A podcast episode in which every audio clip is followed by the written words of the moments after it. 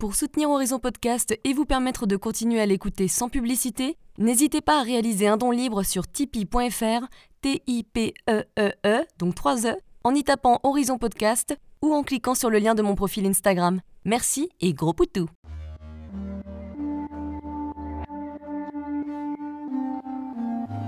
Hello, je suis Léna, passionnée de bien-être, mieux vivre et spiritualité. J'ai créé ce podcast pour faire connaître au plus grand nombre des méthodes alternatives pour aller mieux, que ce soit physiquement ou mentalement. Quel que soit votre problème, quelles que soient vos croyances, restons ouverts, restons curieux et testons. Bonjour à tous. Aujourd'hui, on va parler d'une maladie très répandue mais encore assez mystérieuse, l'endométriose avec Chris Martin Passalaqua, naturopathe, enseignante en naturopathie et aromathérapie, mais aussi blogueuse sur le site nana-turopathe.com. Elle nous raconte son combat contre cette maladie, un combat difficile, des années à souffrir le martyr sans qu'on sache d'où ça vienne. Vous savez du genre, c'est dans ta tête, c'est parce que tu veux pas aller à l'école. Elle nous parle de ses 17 opérations pour essayer de la vaincre, et je peux vous dire qu'il en faut du courage. Sa bataille lui a valu de se spécialiser sur ce sujet, c'est pourquoi elle nous explique précisément ce qu'est l'endométriose, les divers symptômes que l'on peut ressentir, comment on peut être diagnostiqué, les facteurs qui l'aggravent. On parle des traitements classiques ainsi que des opérations qui sont souvent proposées et de l'importance de l'aide du naturopathe, surtout spécialisé sur le sujet, évidemment. Elle nous donne un grand nombre de conseils pour baisser l'inflammation, que ce soit au niveau de la nourriture, de la phytothérapie, des compléments alimentaires, des huiles essentielles, des méthodes anti-stress, car oui, on commence à le savoir, l'anxiété aggrave l'inflammation. Enfin, elle est porteuse d'espoir puisqu'elle a réussi malgré toutes ses difficultés à avoir un enfant, c'était pas gagné, l'endométriose cause souvent beaucoup de problèmes de fertilité. Beau témoignage, moi je vous le dis. Bonne écoute. J'ai toujours envie de dire Chris Martin quand j'entends ton nom parce que ça me vient tout de suite. Là, il y a Coldplay qui. Martin euh, tout simple à la française. Voilà. Et on dit passe à la K ou passe à la quoi? Passe à la quoi? Ah, passe à la quoi ah, Donc ça fait Chris Martin passe à la quoi Alors, bah merci d'être avec moi. Aujourd'hui, on va parler de l'endométriose. Donc, tu es naturopathe, enseignante en naturopathie et aromathérapie, mais aussi blogueuse sur le site nana-turopathe.com, ainsi que rédactrice de chroniques pour la presse écrite et la radio. Rien que ça. Alors, on va commencer par ton histoire personnelle. Est-ce que tu peux nous raconter ce qui t'a amené à t'intéresser à l'endométriose et en faire un livre? Même si on imagine un petit peu le début de l'histoire. Mais raconte-nous ton expérience. Alors, effectivement, bah, mon expérience, tout simplement, c'est que j'ai été touchée moi-même par l'endométriose euh, pendant une quinzaine d'années. Ouais. Euh, j'ai un parcours par rapport à ça qui a été très long et très compliqué et surtout très douloureux. Euh, donc, j'ai subi 17 interventions chirurgicales parce que j'avais une endométriose, je tiens quand même à le, préciser pour n'effrayer personne, hein, qui était quand même très très particulière, euh, très évolutive. Euh, donc j'ai eu des atteintes digestives, j'ai voilà donc c'était quand même une forme d'endométriose qui était assez euh, assez fulgurante, assez assez étendue, on va dire au niveau des, des organes.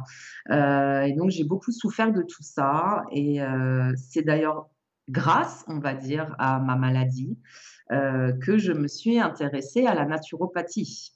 Voilà, parce que j'ai cherché par tous les moyens euh, de pouvoir euh, soulager ma douleur euh, et ma fatigue chronique qui est liée aussi à cette, à cette maladie par d'autres moyens complémentaires à ce qu'on me proposait au niveau de, au niveau de la médecine. Ouais. Et ça a commencé à quel âge pour toi, ces symptômes? D'ailleurs, c'était quoi tes symptômes? Alors, les symptômes, c'était des règles, mais hyper douloureuses et hyper abondantes. Donc, quand je dis hyper douloureuses, c'était que, mais je me rappelle même déjà au collège, hein, il y a des semaines, les semaines où j'avais mes règles, déjà, ça durait une semaine. Mmh. Euh, je perdais énormément de sang, j'étais pliée en deux dans mon lit et je n'allais pas à l'école parce que euh, c'était insupportable. Je ne pouvais pas tenir debout, en fait. Hein. Donc, oui, les symptômes, c'est surtout ça, des règles qui sont en principe abondantes, qui sont très douloureuses. Euh, une fatigue chronique aussi qu'on ne comprend pas bien. C'est-à-dire qu'on est très très fatigué tout le temps, on a peu d'énergie, on est voilà. Donc euh, bah, moi ça a commencé à l'adolescence. Bon déjà il faut savoir que j'ai été réglée très tôt puisque j'ai été réglée à 9 ans et ça c'est aussi une des particularités bien souvent, pas toujours mais bien souvent des femmes atteintes d'endométriose, c'est qu'on a été réglé très très tôt. D'accord. Donc les symptômes ont commencé euh, vers euh, le collège, on va dire vers l'âge de, de, 12-13 ans. à l'époque, on va dire que euh, disons que le médecin ne comprenait pas bien. Bon, j'étais un peu chuchote. Euh, c'était normal d'avoir mal, euh, ils comprenaient pas, c'était peut-être euh, parce que je voulais pas aller à l'école, c'était voilà, on a tout mis sur le compte de bon, elle est douillette, elle est voilà, on n'a pas cherché trop à comprendre. Et c'est que une fois adulte, donc vers l'âge de, 20, 22 ans, ou à force de changer de gynécologue, etc., on a, on a enfin un jour posé un mot sur mon mal. voilà moi, je ne connaissais absolument pas euh, cette maladie, je ne savais pas ce que c'était. Puis bon, à l'époque, on n'avait pas tous ces outils d'Internet, etc. C'était beaucoup moins accessible. Donc, tu n'avais pas les moyens de, faire des recherches et de te renseigner comme, comme aujourd'hui. Ouais. Donc, euh, donc, voilà ça devait vraiment impacter ta vie. Je veux dire, comment ça impactait ta vie? Mais bien sûr, si tu as fait 17 opérations et que ça a commencé à 12-13 ans, euh, ta vie, elle devait être compliquée. Ah bah, C'était très, très compliqué parce que bon, bah, les 17 opérations se sont euh, étalées sur euh, donc une quinzaine d'années. Euh, mais ça fait quand même en moyenne euh, une intervention chirurgicale par an. Donc à chaque fois, il faut que tu te remettes de l'anesthésie générale, il faut que tu te remettes de la chirurgie, il faut que tout ça à l'intérieur, ça cicatrise, il faut que voilà. Et puis euh, bah, pendant quelques mois, c'est vrai qu'à chaque fois, après les interventions, pendant quelques mois, c'est vrai que j'avais moins de douleur.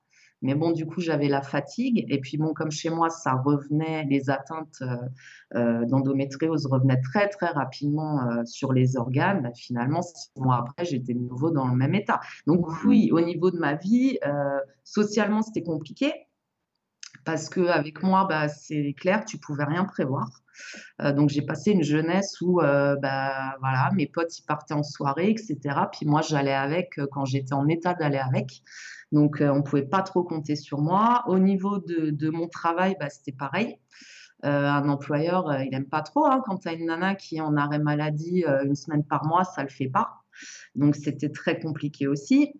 donc, oui, c'est une maladie qui peut vite bah, te désociabiliser et t'impacter à tout niveau, au niveau professionnel, au niveau social, au niveau de ton couple aussi. Parce que forcément, bah, quand tu as mal, les rapports aussi hein, peuvent être douloureux.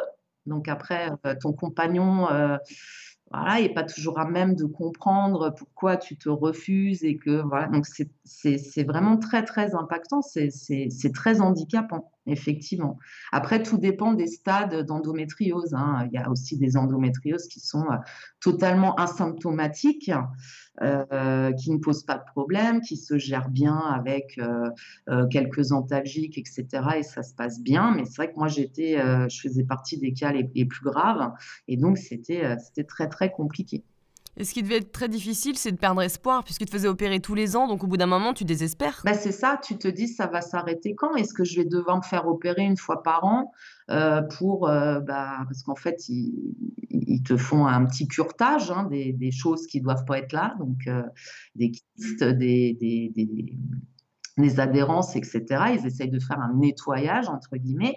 Mais comme la maladie revenait à chaque fois de plus en plus vite, tu te dis, c'est pas possible, on va jamais s'en sortir et, je vais me faire opérer euh, chaque année jusqu'à la fin de ma vie. Et à chaque fois, je vais mettre six mois à récupérer. Et puis, t'en vois pas le bout. Donc après, bon, moi, j'ai un tempérament où je ne lâche jamais rien. Mais c'est vrai qu'à un moment donné, euh, surtout quand tu as entre 20 et 30 ans, tu as envie de faire plein de choses, tu as envie de...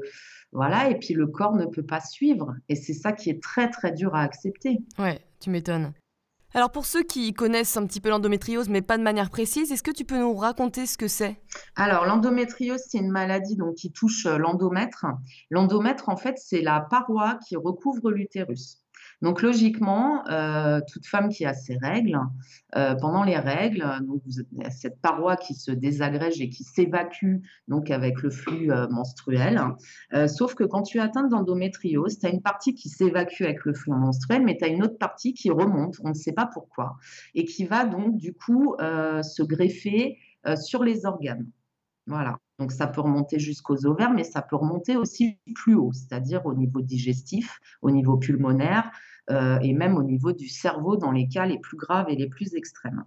Donc ces petites cellules qui ne devraient pas être là vont se greffer sur les organes et ce qui va se passer, c'est qu'ensuite, à chaque, euh, à chaque menstruation, bah, elles, elles vont continuer d'agir, euh, voilà, au, niveau hormonal, ça va continuer d'agir à l'endroit où ça s'est posé. Donc, du coup, ça va te faire comme des mini hémorragies à l'intérieur de ton corps et c'est très, très douloureux. Ah, tu m'étonnes. Très, très douloureux. Donc, suivant les endroits, les atteintes que tu as, bah, tu peux avoir des douleurs qui remontent effectivement jusque dans le thorax, etc. Voilà. Du coup, c'est quoi les symptômes les plus connus? Alors, les symptômes, c'est vraiment bah, spécifiquement les douleurs pendant les règles. Après, il faut savoir que en fonction des stades et en fonction des atteintes, tu peux aussi avoir des douleurs euh, inflammatoires euh, hors période de règles. Donc moi, j'en étais arrivée à ce stade-là, c'est-à-dire qu'à un moment donné, j'avais des douleurs en permanence. Tu n'avais plus de répit, quoi. Il n'y avait plus de répit il n'y avait plus de répit. C'était euh, c'était en permanence. Donc après, pareil, hein, c'est pas pour toutes les femmes atteintes d'endométriose comme ça. C'est vraiment, ça dépend vraiment des cas. Mais moi, c'était c'était comme ça. Et puis, bah, effectivement, une perte de sang qui est très abondante. Donc, euh, en principe, il y a euh, une anémie qui suit avec, hein, forcément, un manque de fer, qui engendre fatalement une fatigue chronique donc, c'est très, très compliqué parce qu'en fait, tu n'arrives jamais à récupérer et tu vis en permanence euh, bah, dans la douleur et dans la souffrance. Donc, c'est pas super. Ouais. Est-ce que tu as aussi des problèmes digestifs? Alors moi, oui, j'avais des problèmes digestifs puisque j'ai eu des atteintes digestives, c'est-à-dire que j'ai des, cellules euh, endométriosiques qui sont allées se greffer au niveau des intestins, euh, au niveau euh, du diaphragme, au niveau de l'estomac, etc. Donc oui, du coup, j'avais également des douleurs inflammatoires à ce niveau-là et j'avais beaucoup de mal à digérer certains aliments. Donc ça me donnait des gonflements au niveau de l'abdomen euh, j'ai encore des photos de l'époque parce que c'était tellement impressionnant que, les gens me prenaient pour une dingue. Hein. Mon entourage me disait mais c'est pas possible. Tu es enceinte au moins de six mois parce que ça te déforme le ventre. Euh, tellement tu es ballonné, tellement tu es gonflé, et je te dis pas le mal que, que ça te fait. quoi. C'est super inconfortable, mais c'est surtout super douloureux. Tu m'étonnes, ça doit être vraiment très difficile à vivre. Hein. Moi, je sais que quand j'ai eu des problèmes intestinaux, on pensait peut-être à une endométriose, mais ça s'est pas confirmé. Mhm. Et heureusement pour moi, hein, désolé, mais heureusement pour moi, tant qu'à faire. Mais euh, effectivement, euh, souffrir de, voilà, à chaque fois tu as tes règles et ensuite que ça s'empire et que ça devienne constant, ça doit, le moral, il doit être vraiment très très bas. Et, et en plus, comme tu dis, au départ, on n'est pas reconnu par les médecins parce que c'est pas très connu, en fait, tout simplement. Ça prend du temps. Bon, là, maintenant, ça va mieux, notamment avec des personnes comme toi qui font des petits livrets, euh, des livres qui expliquent.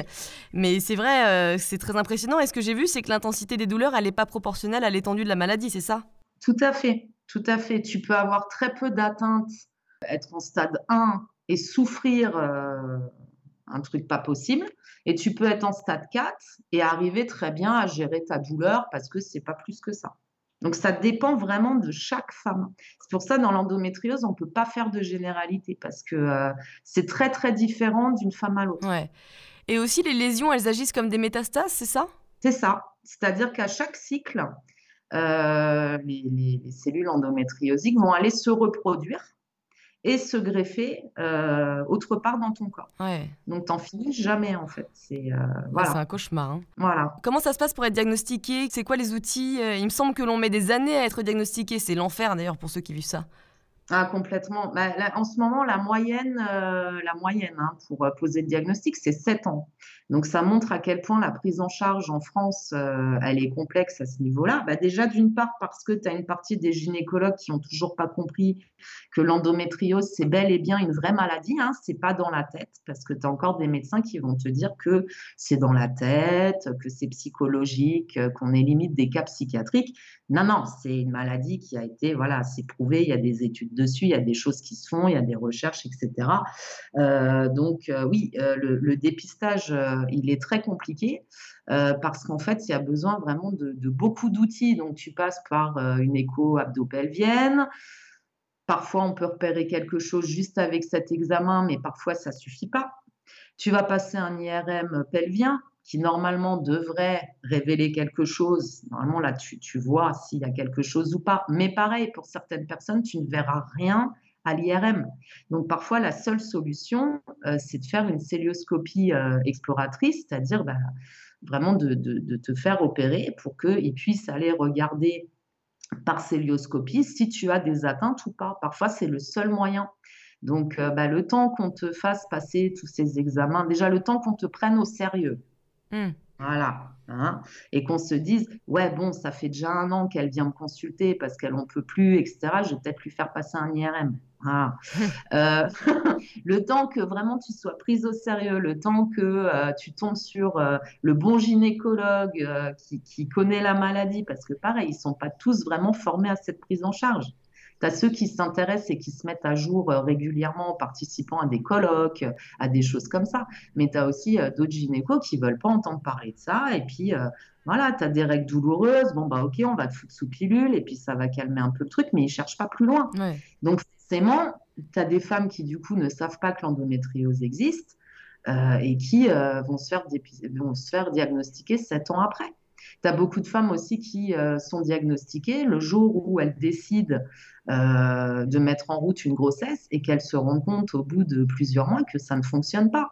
Parce que ça, c'est, ça peut faire partie aussi euh, d'une des problématiques liées à l'endométriose, c'est l'infertilité. Il y a beaucoup de femmes atteintes. Alors, c'est pas une généralité. Moi, par exemple, j'ai eu ma fille, je n'ai eu aucun problème alors que euh, j'avais déjà un ovaire qu'on m'a dont on m'avait fait une ablation et puis j'avais des atteintes un peu partout. Je suis tombée enceinte de ma fille naturellement, il n'y a pas eu de problème, etc. Mais il y a beaucoup de, femmes qui ont du mal à procréer à cause de l'endométriose. Donc souvent, elles sont diagnostiquées à ce moment-là parce qu'on commence à chercher pourquoi ça ne fonctionne pas, pourquoi elles n'arrivent pas à tomber enceinte. Et du coup, euh, bah, on se rend compte que, ah, bah oui, il y a une endométriose. Ouais. Voilà. Ouais. Et c'est quoi les facteurs qui font qu'on développe une endo? C'est génétique? Alors ça, c'est très très flou en fait. Hein. Euh, avec le peu de recherches qui ont été menées jusqu'à présent, il y a des recherches en cours, mais pas assez à mon sens. Euh, bah, après, pourquoi il n'y a pas assez de recherches? Parce que les recherches, bien souvent, sont faites par les laboratoires et que visiblement, euh, on ne doit pas être assez intéressante pour le moment. Hein. on ne doit pas être un investissement intéressant.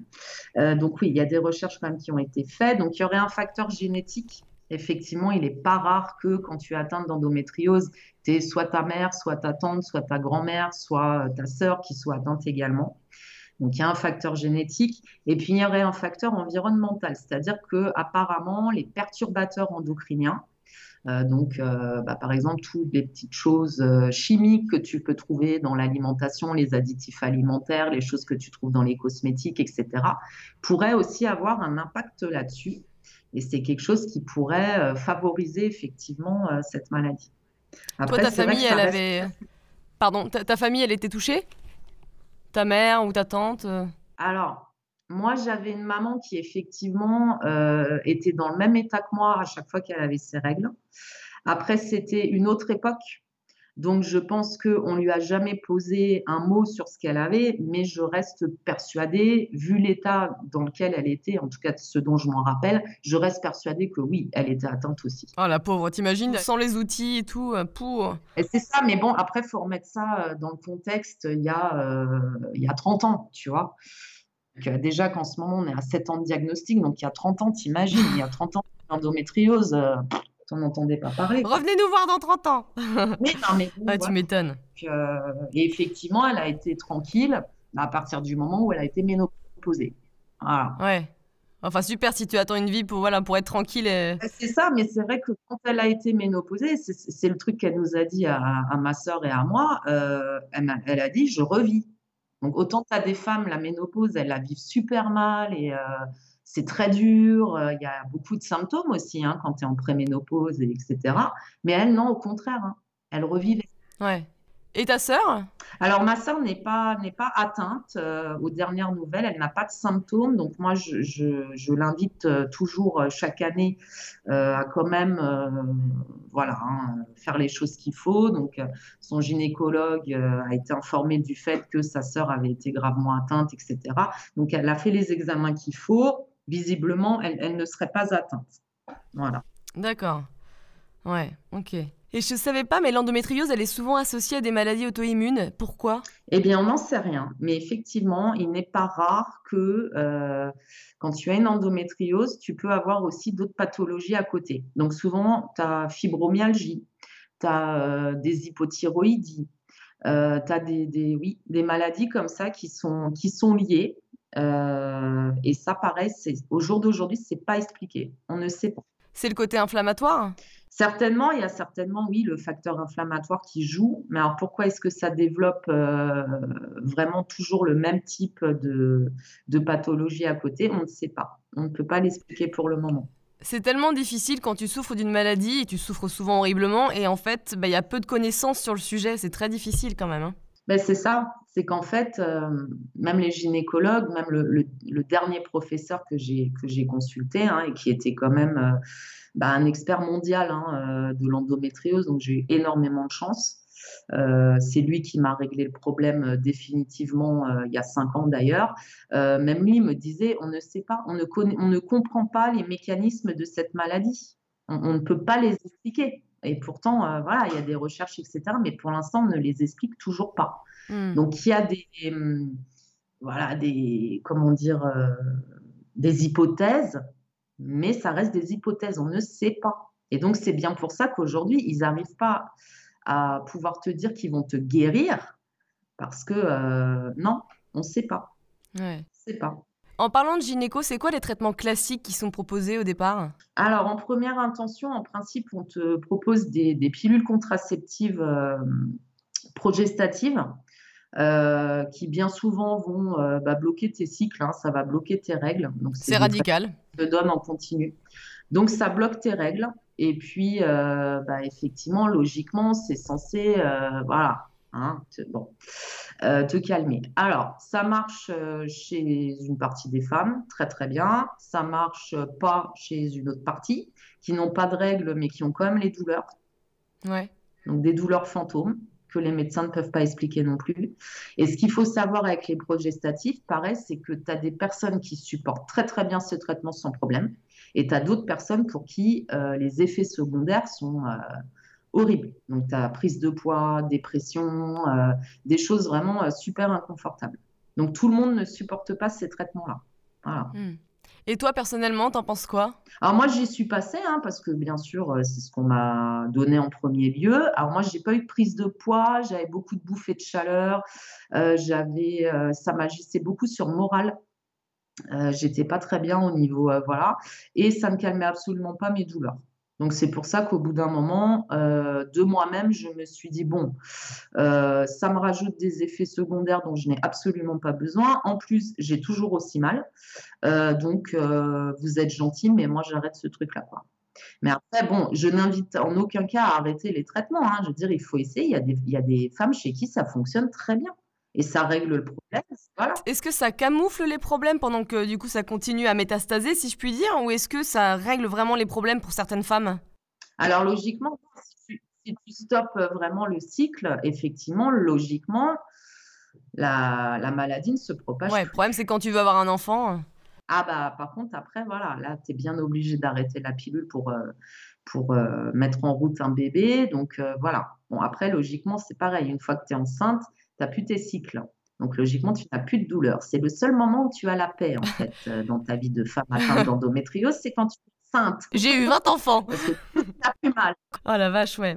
Quand doit-on en venir aux opérations et est-ce que ça marche de manière définitive? Alors, les opérations, en principe, euh, les gynécos, ils viennent quand ils voient qu'effectivement, euh, les traitements hormonaux ne, ne, sont pas assez efficaces ou que les atteintes sont trop sont trop, trop importantes. Donc après, tu as différents types de chirurgie en fonction de ce qu'il faut faire. Donc euh, bien souvent, ce sont des curetages, euh, des ablations de kystes, des choses comme ça. Il n'y a rien de définitif. Tu as, as, des femmes qui vont se faire opérer une fois. Et puis elles vont être tranquilles pendant des années. Et puis bah, peut-être cinq ans après, il faudra recommencer. T'en as qui vont se faire opérer, qui seront de nouveau tranquilles jusqu'à la fin de leur vie, jusqu'à leur ménopause. Et puis t'en as comme moi qui vont se faire opérer, puis réopérer l'année d'après, puis réopérer l'année d'après, puis réopérer l'année d'après. Voilà. Donc, on ne peut pas dire que la chirurgie, c'est forcément la solution définitive. Néanmoins, c'est important dans le sens où quand le médecin vient te proposer ça, c'est qu'il veut aussi éviter euh, que ça se propage trop dans ton corps et que tu aies trop d'atteintes au niveau euh, de tes organes vitaux. Parce qu'une fois que tu as trop d'atteintes, euh, bah, ça peut aller loin. Moi, tu vois, pendant deux ans, par exemple, j'en avais tellement marre d'être opéré, d'être machin. Pendant deux, ans, j'ai fait blackout. J'ai dit maintenant, vous me laissez tranquille. De toute façon, je souffre. Hein. Donc, laissez-moi avec ma protéine et mes trucs, et puis foutez-moi la paix. Et donc, pendant deux ans, je n'ai pas consulté. Et c'était une très, très grosse erreur de ma part. Euh, parce que deux ans après, bon, j'étais vraiment, je commençais à être très très mal. Je commençais euh, notamment à avoir des problèmes respiratoires, des choses comme ça. Je comprenais pas. Donc bref, je suis retournée voir euh, mon gynéco parce que je me suis dit bon, faut quand même contrôler. Et effectivement, bah, tout ça, ça s'était beaucoup trop étendu. Et euh, j'ai eu, bah, disons, droit euh, suite à ça. J'ai été opérée en urgence dans les cinq jours qui ont suivi. Ils ont dû gratter au niveau du diaphragme parce qu'effectivement, j'avais euh, j'avais de l'endométriose à ce niveau-là et c'est ce qui me donnait des, des, des douleurs au niveau de la respiration. Donc voilà, ceci expliquait cela. C'était remonté très très haut. j'ai eu des atteintes au niveau du côlon, donc on a dû bah, me faire une ablation d'une partie du côlon. J'avais des atteintes au niveau de la vessie, donc j'ai eu droit à une petite résection de la vessie au passage. Et puis j'avais un ovaire qui était en train de nécroser, donc du coup on me l'a enlevé aussi. Donc tout ça pour dire que quand oh tu as une endométriose, que tu aies des symptômes ou pas, que tu es mal ou pas, une fois que tu sais que tu l'as, euh, mais comme pour toute femme, j'ai envie de dire, euh, le contrôle gynéco annuel, il est hyper important. Ouais, ça me fait penser qu'il faut que j'y aille. il faut contrôler, c'est hyper important, que ce soit pour l'endométriose, que ce soit pour euh, euh, voilà, le cancer du col de l'utérus et même au niveau du cancer du sein. C'est voilà, pour toute femme, euh, il ne faut pas attendre dès que tu es en âge d'aller chez le gynécologue. Moi, je pense qu'il faut aller faire un contrôle annuel. C'est voilà. Mm. en tout cas, tu es courageuse. Hein. Vu ce que tu as vécu, c'est impressionnant. Oui, bah après, ce qui te tue pas te rend plus fort. Hein, c'est ça. voilà. Mais bon, voilà maintenant, je peux en parler sereinement aujourd'hui parce que ça fait cinq ans qu'effectivement, euh, depuis ma dernière opération, qui a donc été euh, une hystérectomie totale, hein, on a tenté le tout pour le tout. Euh, depuis cinq ans, la maladie, du jour au lendemain, n'a plus fait du tout partie de ma vie. Donc maintenant, je peux me permettre d'en parler sereinement. voilà. Ça, a dû te faire tellement du bien, surtout que tu as eu un enfant avant, donc déjà, bon, voilà, ça s'est fait, c'est rassurant. Oui, bah moi j'ai eu la chance effectivement d'avoir ma fille, euh, de l'avoir effectivement euh, sans problème, hein, puisque effectivement je tombais enceinte assez rapidement malgré le fait que j'avais euh, une endométriose de stade 4 et que le corps médical me disait rêvez pas trop parce que vu comme c'est à l'intérieur, voilà, hein, pensez plutôt à, adopter parce que même la PMA pour vous ça sera pas possible, hein. la FIV vous oubliez tout de suite. Donc, tu vois, c'est vachement encourageant quand tu as 30 ans et que. Et puis, euh, et puis finalement, bah, je suis tombée enceinte dans les trois mois, après avoir décidé avec, euh, avec le papa de ma fille de, voilà, de faire un bébé. Dans les trois mois, j'étais enceinte. Donc, toute fière, euh, je suis allée voir mon médecin avec mon test de grossesse, une prise de sang hein, que j'avais faite pour vraiment bien, bien confirmer que c'était ça. Et tout ce qu'on a trouvé à me dire, donc c'est pour te dire l'empathie euh, parfois de certaines personnes du corps médical. Tout ce qu'on a trouvé à me dire, mais madame, euh, vous faites pas trop d'illusions. Euh, vu vos soucis de santé, ça c'est un œuf clair. Ça oh là là là là là là. pas, vous allez le perdre. Mais c'est qui ces gens C'est pas possible. À part ça, tu as des gens qui sont absolument pas diplomates et qui sont euh, très condescendants. Et voilà, et je suis tombée sur une personne qui, bon, voilà. Donc, je suis ressortie du cabinet en pleurs parce que forcément, bah, les médecins, c'est les médecins. Donc, tu as tendance à forcément à croire tout ce qu'ils te disent. Hein. C'est un peu, voilà. Donc je me suis dit, mince, je me suis fait une fausse joie. En fait, euh, bah, ça va être quelque chose qui va qui va pas tenir, quoi. Hein. Et puis euh, et puis voilà. Et puis mon petit œuf clair, euh, bah, aujourd'hui il a 10 ans, quoi. Hein et puis il va très bien. J'ai eu une grossesse qui s'est passée tout à fait normalement. Mais tu as dû stresser depuis qu'il t'avait dit ça, non? Bah forcément. Et puis quand je me suis rendu compte au bout de 3-4 mois que j'étais toujours enceinte, je me suis dit, bon, bah c'est bon. il, est, clair jusque quand Bordel? Voilà, non, après j'ai flippé, effectivement. Bah, quand tu tombes enceinte, les trois premiers mois, on te dit toujours, bon, il faut rester, voilà, hein, parce qu'on ne sait jamais ce qui peut arriver. Donc, de toute façon, voilà, je restais, voilà. Et puis surtout, entre-temps, j'ai changé de médecin. Bah donc, euh, un mois après, je suis retournée consulter un autre qui m'a fait une échographie, qui m'a dit, mais n'importe quoi, qu'est-ce que c'est que cette histoire de clair euh, Oubliez ça tout de suite, et qui m'a rassurée. T'as envoyé une photo de ton enfant euh, au médecin là non, non, non, non, non, non, non, Celui-là, je l'ai plus jamais revu parce que D'ailleurs, il y a une dédicace hein, euh, dans mon livre. Euh, au début, je dédicace mon livre à mon petit œuf clair. Euh. donc voilà. Et donc ma fille va très bien. ma fille est tout à fait normale. ma fille a 10 ans. voilà, tout s'est bien passé. C'est bien, c'est un message d'espoir. Voilà, faut pas se laisser démonter parce que tout le corps médical me disait non, non, oubliez tout de suite, même la PMA, vous n'êtes pas éligible. Euh, commencez un dossier d'adoption, vous aurez peut-être euh, un retour d'ici 10 ans. Super. bon, bah moi, je ne me suis pas démontée, j'y suis allée quand même, et puis bah, le fait est que ça a marché. Donc euh, voilà. J'espère que ça pourra donner de l'espoir à certaines femmes. Comme tu dis, avec cette maladie, tu peux pas vraiment savoir comment ça va se passer, donc voilà, il n'y a pas de, de règle absolue. C'est ça, on ne peut pas savoir. Il n'y a pas de il n'y a pas de vérité euh, par rapport aux opérations, par rapport au traitement. Il y a des choses qui vont marcher chez l'une et pas chez l'autre. Et c'est, on ne peut pas savoir. Euh, même le corps médical ne sait pas. Hmm. Alors, on va parler des conseils pour réduire les douleurs. L'inflammation, c'est un facteur aggravant de l'endométriose, comme évidemment toute maladie, hein, finalement. Sur le point de vue nutritionnel, quels aliments sont à réduire ou à éliminer carrément, et quels aliments, au contraire, peuvent nous aider à réduire l'inflammation? Alors, ce qu'il va falloir éviter sans partir dans des... Parce que je vois beaucoup de choses sur Internet où c'est hyper drastique. Tu te dis, attends, euh, déjà, tu as mal, tu souffres, tu es fatigué. Et en plus, on te dit, ben, en fait, tu vas te priver de tout ce que tu aimes. tu te dis, je fais quoi? Je me pends tout de suite ou on, fait comment Donc, euh, je pense qu'on n'a pas besoin d'être si extrême au niveau de l'alimentation. Moi, je l'ai vu en tout cas sur moi quand j'ai commencé à pratiquer euh, bah, l'alimentation anti-inflammatoire. Il suffit juste en fait de faire attention à, à, quelques petites choses. Limiter la viande rouge. Donc, quand je dis limiter, ça ne veut pas dire arrêter. Ça veut dire la viande rouge, un bon steak une fois par semaine, ça suffit. Voilà. Privilégier plutôt effectivement la viande blanche, les poissons, les choses comme ça. Éviter les sucres raffinés. Voilà. Éviter les graisses saturées, donc tout ce qui est friture, tout ce qui est euh, euh, gras trans, tout ce qui est voilà mauvaise graisse, parce que tout ça, c'est vraiment des, choses qui sont pro-inflammatoires.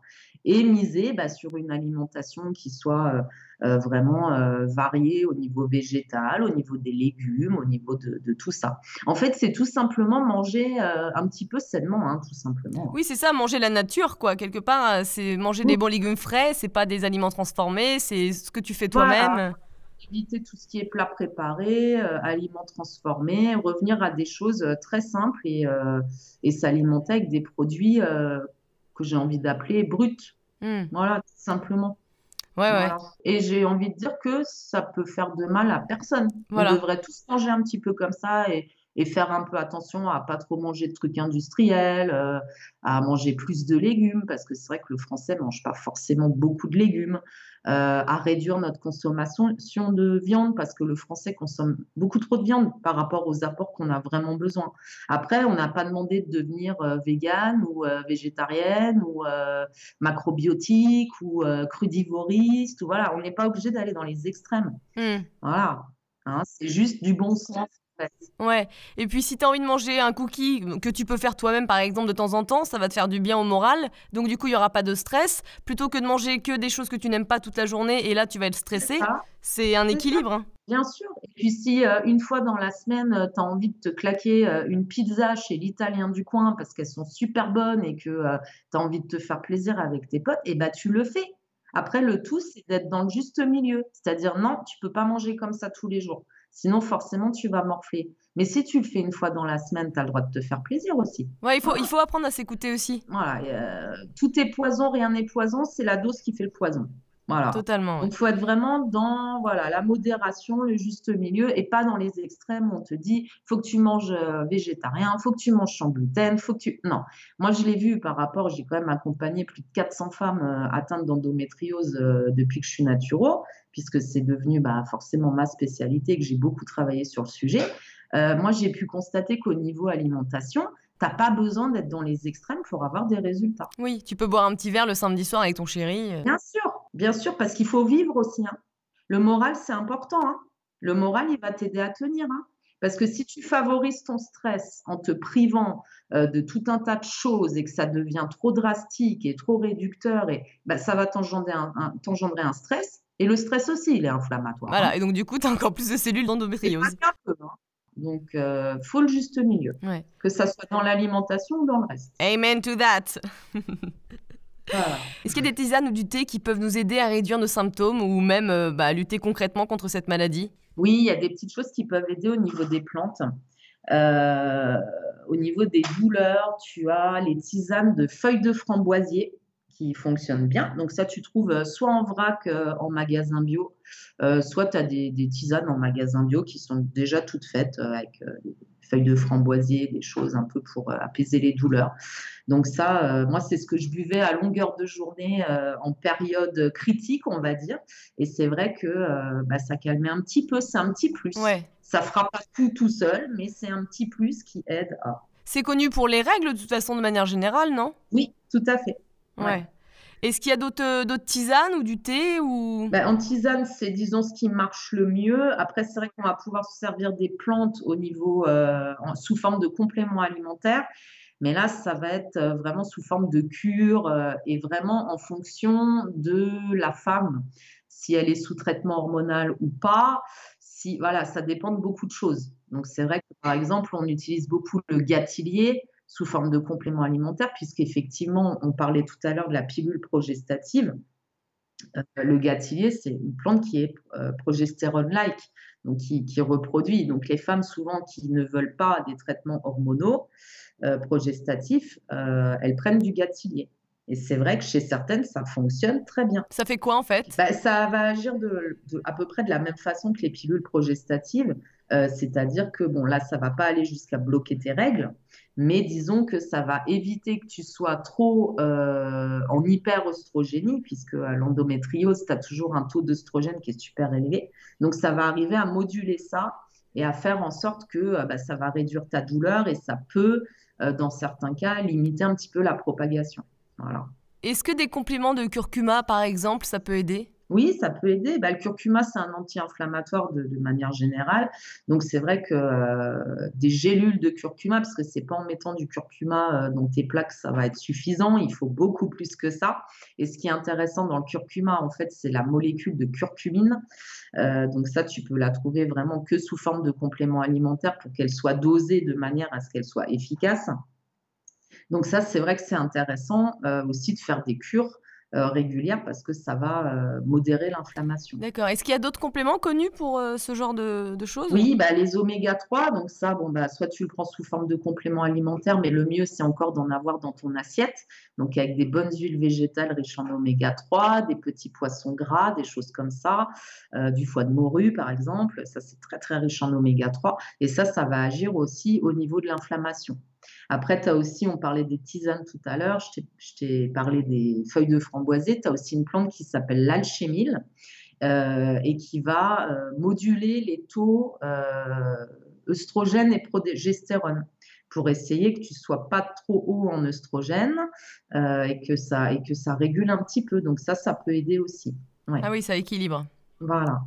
D'accord. Ok. Donc ça, c'est un peu les plus connus. Après, évidemment, tout dépend des cas. D'accord. Après, après c'est vraiment au cas par cas parce que tu as des plantes que tu ne peux pas euh, associer à, des à certains traitements médicamenteux. Donc, c'est pour ça qu'il vaut mieux euh, consulter effectivement un naturopathe si tu veux te lancer dans les, dans les, dans les, les, cures de plantes et ce genre de choses. Il faut vraiment une prise en charge personnalisée. Bah, bien sûr, ça dépend tellement des personnes, surtout avec cette maladie, tu m'étonnes. Bah, c'est ça. Et puis après, tu sais, tous les compléments alimentaires ne sont pas dosés de la même façon. Donc, si tu veux des, des choses vraiment efficaces, il faut des doses bien particulières. Donc, ça, il n'y a qu'un naturopathe qui pourra vraiment euh, renseigner la personne euh, à ce niveau-là. C'est pour ça que c'est important voilà, de, de consulter. Hmm. Est-ce qu'il y a des choses qu'on doit éviter dans notre vie de tous les jours? Je ne sais pas, des habitudes de consommation ou d'utilisation de certaines choses à supprimer pour réduire les douleurs? Je pense par exemple aux phytoestrogènes, tu vois, ce genre de choses. Oui, bon, les phytoestrogènes, on n'a pas vraiment de, de preuves scientifiques euh, que les phytoestrogènes seraient assez costauds pour avoir euh, une conséquence euh, sur la maladie. Donc c'est vrai qu'on va partir du principe de précaution et qu'on va pas les utiliser. Voilà, mais Bon, après, c'est, disons, dans le doute. Hein, c'est plus un principe de précaution. On n'est pas sûr que ça interagisse là-dessus. Mais c'est vrai que du coup, on va éviter le soja, on va éviter euh, le trèfle rouge, on va éviter tout ce qui contient un petit peu trop de, de phytoestrogènes euh, de façon naturelle. Ouais, ouais, et notamment bah, tous les perturbateurs endocriniens, il faut essayer de travailler là-dessus. De toute façon, même pour toi, de manière générale, c'est mieux. Donc... oui, de toute façon, après les perturbateurs endocriniens, bah, on en parlait, hein, éviter tout ce qui est produit industriel parce que fatalement, tu as des additifs dedans. Voilà, donc ça, ça fait partie des perturbateurs endocriniens. Euh, éviter les plastiques, euh, éviter. Euh, les gros parfums, tu sais, pour genre quand tu viens de faire caca et hop, t'as ton chip shit là qui pue d'ailleurs. c'est une horreur, je trouve. Qui est vraiment très synthétique. et puis aussi au niveau des cosmétiques, hein, des cosmétiques et des produits d'hygiène d'une manière générale mieux vaut prendre des choses euh, certifiées biologiques parce que tu sais qu'au moins, tu n'auras pas de colorant, tu n'auras pas de conservateur, tu n'auras pas de parfum de synthèse.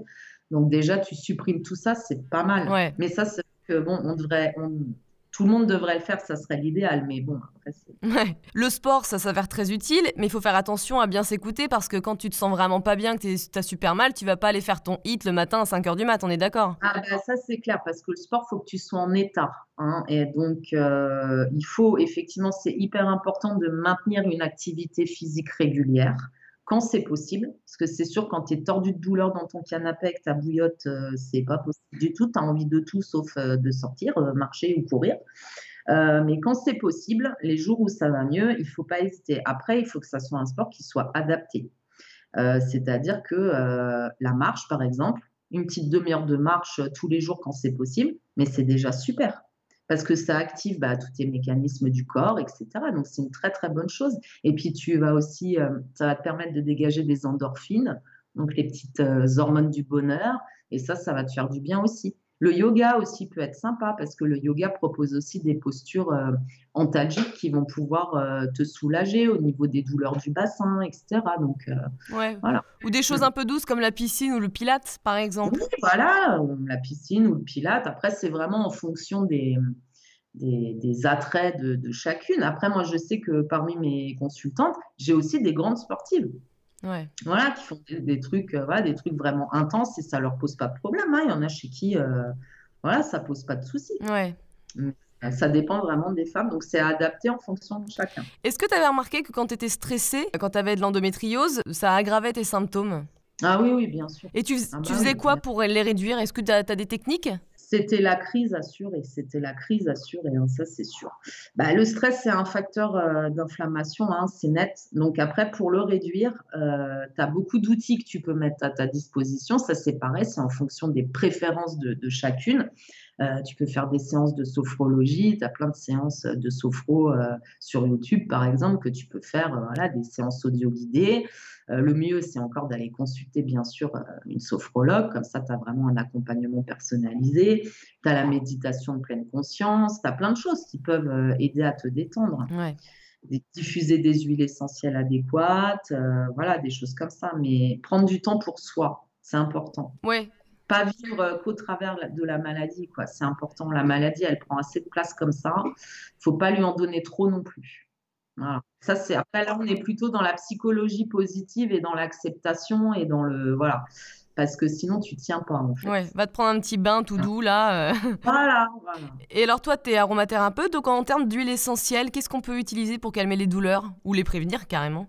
Oui, alors pour, euh, pour apaiser les douleurs, tu as plusieurs huiles essentielles qui sont euh, assez efficaces et que tu peux utiliser en les diluant, euh, bien sûr, dans une huile végétale. Hein. On n'applique pas l'huile essentielle pure sur le ventre, mais voilà. tu as l'huile essentielle de Golteri, qui est très bien parce qu'en fait, c'est un très bon antalgique. l'huile essentielle de lavande fine, tout simplement, qui est très très connu, qui va agir euh, pareil au niveau antalgique, mais aussi au niveau euh, apaisant et anti-stress. Euh, après, justement, pour le stress, pour voilà la relaxation, la détente, tu as l'orange douce, le petit grain bigaradier que tu peux utiliser en, en diffusion atmosphérique régulièrement. Voilà, il y a pas mal de, il y a pas mal de choses à faire. La lavande, ça fonctionne aussi pour le stress? Oui, bien sûr. D'accord. Moi, j'aime bien mettre ça avant de dormir, une petite goutte. Et quand tu as une endométriose, tu saignes souvent beaucoup. Donc, quels outils tu peux utiliser pour diminuer les règles hémorragiques? Est-ce qu'il y a des, choses euh, que tu peux euh, avaler euh, ou faire Alors, il y a une plante qui est super pour ça et que, que tu peux trouver en pharmacie ou en magasin bio sous forme de teinture mère. Ouais. c'est la bourse à pasteur. Donc, ça, c'est vraiment un anti-hémorragique. Et c'est vrai que ça, ça aide vraiment à réduire l'abondance du flux. Voilà, donc ça c'est vrai que c'est une plante qui est vraiment efficace à ce niveau-là et qui ne pose pas de problème d'interaction euh, médicamenteuse ou quoi que ce soit. Il n'y a pas de contre-indication particulière. Donc tu peux la prendre de manière régulière? Bah, Pendant la période de règles, oui. Nous, on le conseille même de commencer à la prendre euh, un ou deux jours avant le début des règles et puis de continuer pendant euh, toute la durée des règles jusqu'au dernier jour. D'accord. pour être sûr. Et donc quand on a nos ragnagnas, justement, tu dis qu'il faut éviter les cups et les tampons et même les stérilets, c'est ça? Alors oui, et ça c'est euh, quelque chose que j'ai appris du, professeur avec lequel euh, j'ai eu l'occasion bah, de collaborer, hein, notamment quand j'ai sorti mon livre et quand j'ai établi mon programme de mon programme endo coaching. Euh, lui partait du principe que euh, le flux, on ne doit pas laisser le flux stagner. Donc c'est sûr qu'avec une cup ou un tampon, euh, forcément il y a une stagnation au niveau du flux, tu n'évacues pas. Donc on est bien d'accord que les serviettes hygiéniques, bah, c'est pas ce qu'il y a de plus glam, hein, c'est sûr. Mais voilà, lui il part du principe que c'est très important et que les cups et les, et les tampons peuvent même intensifier un petit peu ta douleur. Voilà. Moi, j'aime pas du tout en avoir. J'ai jamais aimé mettre des tampons. Euh, j'aime pas la sensation en fait. Après, je comprends le côté euh, pratique de la chose. Oui. Hein. Euh, voilà, je, le comprends tout à fait. Après, bon, c'est, disons que si c'est ponctuel parce que voilà, je sais pas, tu dois aller à la piscine ou tu as un truc ou bon, c'est pas bien grave, mais lui ce qu'il nous disait c'est de pas euh, utiliser ça de, manière euh, chronique régulière quoi. Bah maintenant de toute façon, ils font des outils remarquables. Regarde, pense au euh, tu sais aux culottes de règles, moi je trouve ça super bien. Oui. Mmh, mmh, mmh. en fait, tu es confortable. Bah maintenant, il y a vraiment quand même des, des, des, choses qui sortent, voilà, qui sont quand même. ouais adapté de plus en plus. Et par rapport au stérilet, donc euh, effectivement, ça, il n'y a pas beaucoup de gynécos qui le disent. Euh, mais euh, lui, il est complètement contre parce que, et moi j'ai fait l'expérience hein, d'ailleurs, moi après ma fille, on m'a posé un stérilet, ce qui était une très très mauvaise idée parce que bah, l'endométriose s'est empêtrée dedans. Ah bah voilà. Donc, Le jour où j'ai voulu, voilà faire retirer le stérilet parce qu'au bout d'un moment, tu as aussi une date limite, hein, il faut le changer ton stérilet. Et ben j'ai dû carrément faire opérer une petite fois de plus parce que bah, c'était empêtré, il y avait une toile d'araignée dedans euh, d'endométriose, tu vois. Ah, c'est dingue. Donc euh, c'est quelque chose qui arrive rarement, mais qui arrive. Donc lui, il déconseille fortement. D'accord. Ah ouais, ouais. Mm. C'est vrai que c'est pas connu ça. Hein. Ouais. Est-ce que tu avais essayé des disciplines comme, je sais pas, l'acupuncture ou d'autres choses et des choses qui t'ont aidé? Ah bah moi essayé tout un tas de trucs, je crois. Euh. Ouais, on est motivé hein, quand on souffre. Parfois euh, un petit peu barré parce que tu sais, tu es tellement dans le, dans le désespoir parfois tu es prêt à tout. Ah bah ouais, je confirme. Il y a un esprit euh, voilà, très cartésien et très, je me suis lancée dans des trucs des fois avec le recul, je me dis, mais bon après c'est voilà, oui l'acupuncture ça, ça peut être très efficace. la sophro, c'est moi je sais que ça m'avait bien aidé la sophrologie. Euh, voilà, oui, il y, a des, techniques comme ça, le massage aussi, mais après, j'ai envie de te dire, il n'y aura pas une technique euh, complémentaire comme ça de bien-être plus efficace qu'une autre, ça va dépendre comment la personne le reçoit. Faut tester. Ça dépend vraiment des personnes. Faut tester en fait. Ouais, je pense qu'il faut trouver un équilibre. Dans tous les cas, ça te fera pas de mal. Je pense que ça peut t'aider. Mais mais il faut pas s'attendre à des miracles non plus. Je pense que c'est des complémentarités. C'est toujours pareil. C'est vraiment en tant que complément. Il ne faut pas en attendre des méthodes miracles. Et c'est vraiment euh, une prise en charge globale, donc en servant de l'alimentation, des plantes, euh, de l'hygiène de vie, euh, et puis des choses que tu vas mettre en place à côté, comme la relaxation, l'acupuncture, ça peut être l'ostéopathie aussi. L'ostéopathie, elle peut être euh, très, très euh, ah ouais, carrément. Euh, efficace aussi. Ah oui, oui, oui, oui, oui. tu as des ostéos qui sont spécialisés voilà, dans tout ce qui est au niveau du petit bassin et ça peut aussi vachement t'aider. Donc, c'est voilà, le, la globalité qui va faire que ouais, ça va t'aider à aller mieux et ça va t'aider à passer des journées bah, quasi normales, quoi, à te redonner un semblant de vie. Ouais. Mm. Alors toi, tu n'as pas eu de soucis pour avoir euh, ton enfant, mais est-ce que tu aurais des conseils pour booster la fertilité? Alors, pour booster la fertilité, déjà, ce qui est le plus compliqué, c'est au niveau psychologique. C'est que bien souvent, quand ça ne vient pas, on fait une fixette là-dessus. Surtout quand on a dans l'endométriose. Ouais, et donc euh, le, le, le cerveau se met en, se met en fixation. Et donc, euh, bah, oui, forcément, du coup, euh, ça génère du stress. Et plus tu as du stress, et moins ça viendra. Ça, c'est, ça, c'est prouvé. Donc, déjà, il faut essayer de, gérer euh, le plus possible son stress par rapport à ça. Voilà. Ça, c'est hyper important. C'est la première chose. moi, j'ai vu beaucoup de personnes qui ont essayé pendant des années, des années, des années, ça marchait pas, ça marchait pas, ça marchait pas, ça marchait pas. Elles ont fait des fils, ça marchait pas. Elles voilà, bon, il n'y avait plus aucun espoir. À partir du moment où elles se sont dit, maintenant j'accepte le fait que je n'aurai pas d'enfant. Euh, je, vais vivre avec ça, j'accepte, j'arrête de me. Voilà. Et ben dans l'année après euh, qui a suivi, elles sont tombées enceintes. J'en ai quatre ou cinq hein, comme ça autour de moi. Hein. Mais je me dis que ça doit être dur. Souvent on te conseille ça, en gros c'est des stress, mais du coup quand tu, je sais pas, quand tu as des rapports avec ton chéri, bah tu dois forcément y penser. Tu vois ce que je veux dire? Après je dis pas que c'est simple. Hein, ouais. Euh, je pense même que parfois, dans certains cas, un accompagnement psychologique, euh, bah, ça peut être super bénéfique pour aider dans ce chemin-là. Voilà. De toute façon, on en revient toujours au stress. c'est pas compliqué, c'est quand même. Euh, ah bah, le stress, de toute façon, euh, bon, endométriose ou pas, hein, le stress d'une manière générale, euh, oui, il déclenche énormément de choses. Et au niveau des maladies, au niveau des. Oui, ton tempérament, ton état d'esprit, le fait que tu sois optimiste et que tu cultives ça ou pas, tout ça va avoir euh, toujours une répercussion sur euh, l'évolution de ta maladie, sur euh, bien sûr, et, quelle que soit la maladie. Ouais, c'est clair.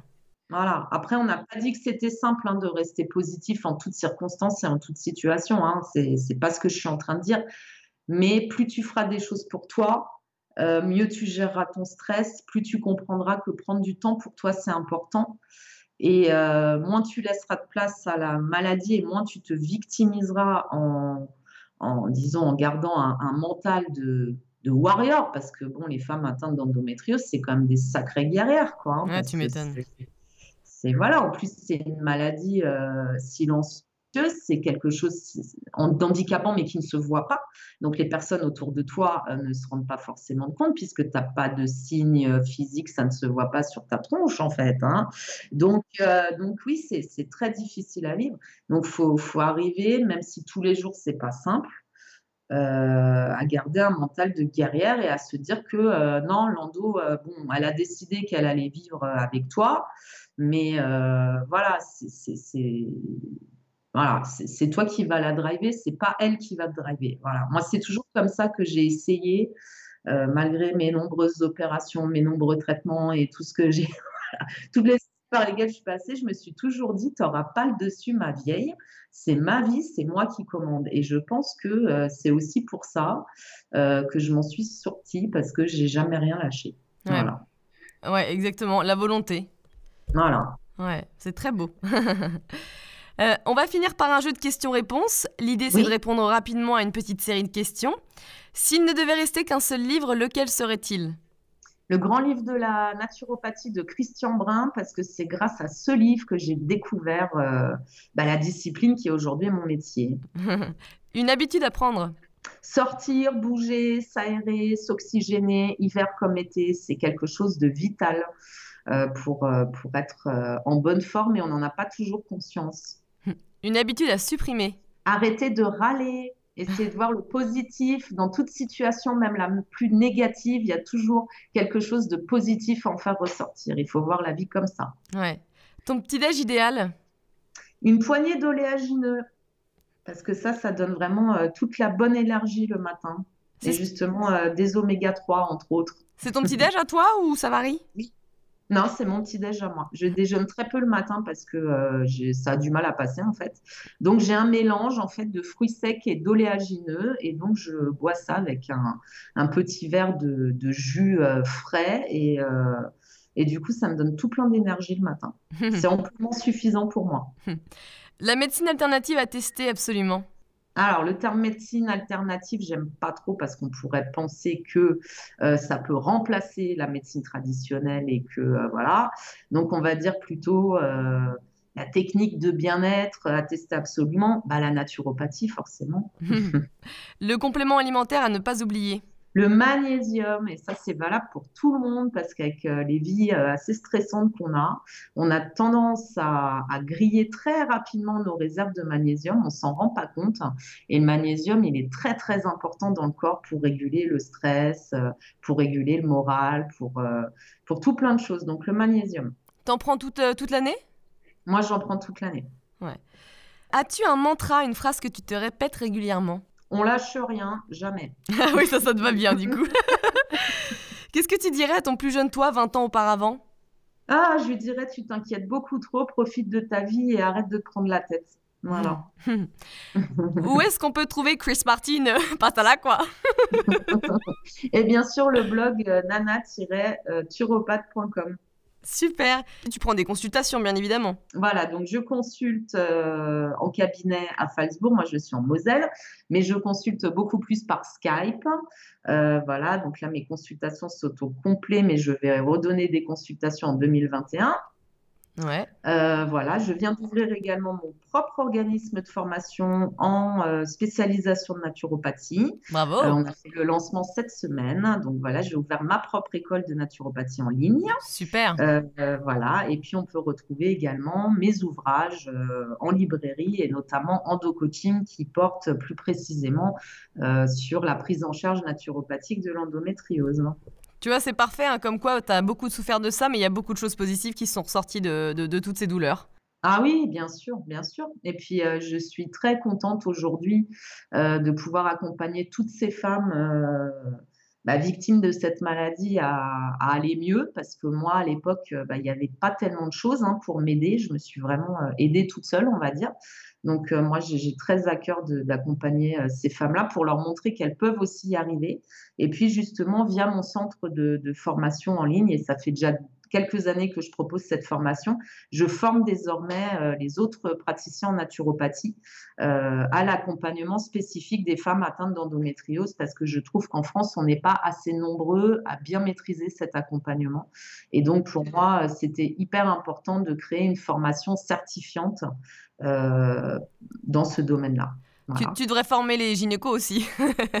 Oui, bon, après, les gynécos, on n'a pas. Disons qu'on travaille en complémentarité. Hein. C'est vrai qu'on n'a aucune prétention de remplacer le gynécologue. Le gynécologue et les contrôles euh, euh, réguliers sont hyper importants, hein, comme je te l'ai expliqué tout à l'heure. Après, j'ai des gynécos avec lesquels je collabore et qui sont très ouverts euh, aux techniques comme ça complémentaires et qui ont bien compris que tout ce qui peut aider ces femmes dans la douleur est bon à prendre. Hein, donc, mais c'est pas le cas de, tous. Voilà. Et tu sais que sur la formation certifiante endo-coaching, donc qui est réservée euh, aux professionnels euh, de l'accompagnement et du bien-être, j'ai eu effectivement euh, des infirmières, des sages-femmes, des médecins généralistes. Donc voilà, hein, parmi mes apprenants, ça c'est quand même chouette parce que tu te dis bon bah voilà, ils, ils ont à cœur d'ajouter un outil à leur arc pour pouvoir pour pouvoir, euh, voilà. Ça, c'est une belle récompense, je pense, quand tu vois ça. C'est vraiment chouette, c'est vraiment chouette. Bon, bah merci, Chris. Mais merci à toi de m'avoir accueilli euh, sur ton podcast. C'était un grand plaisir, Léna.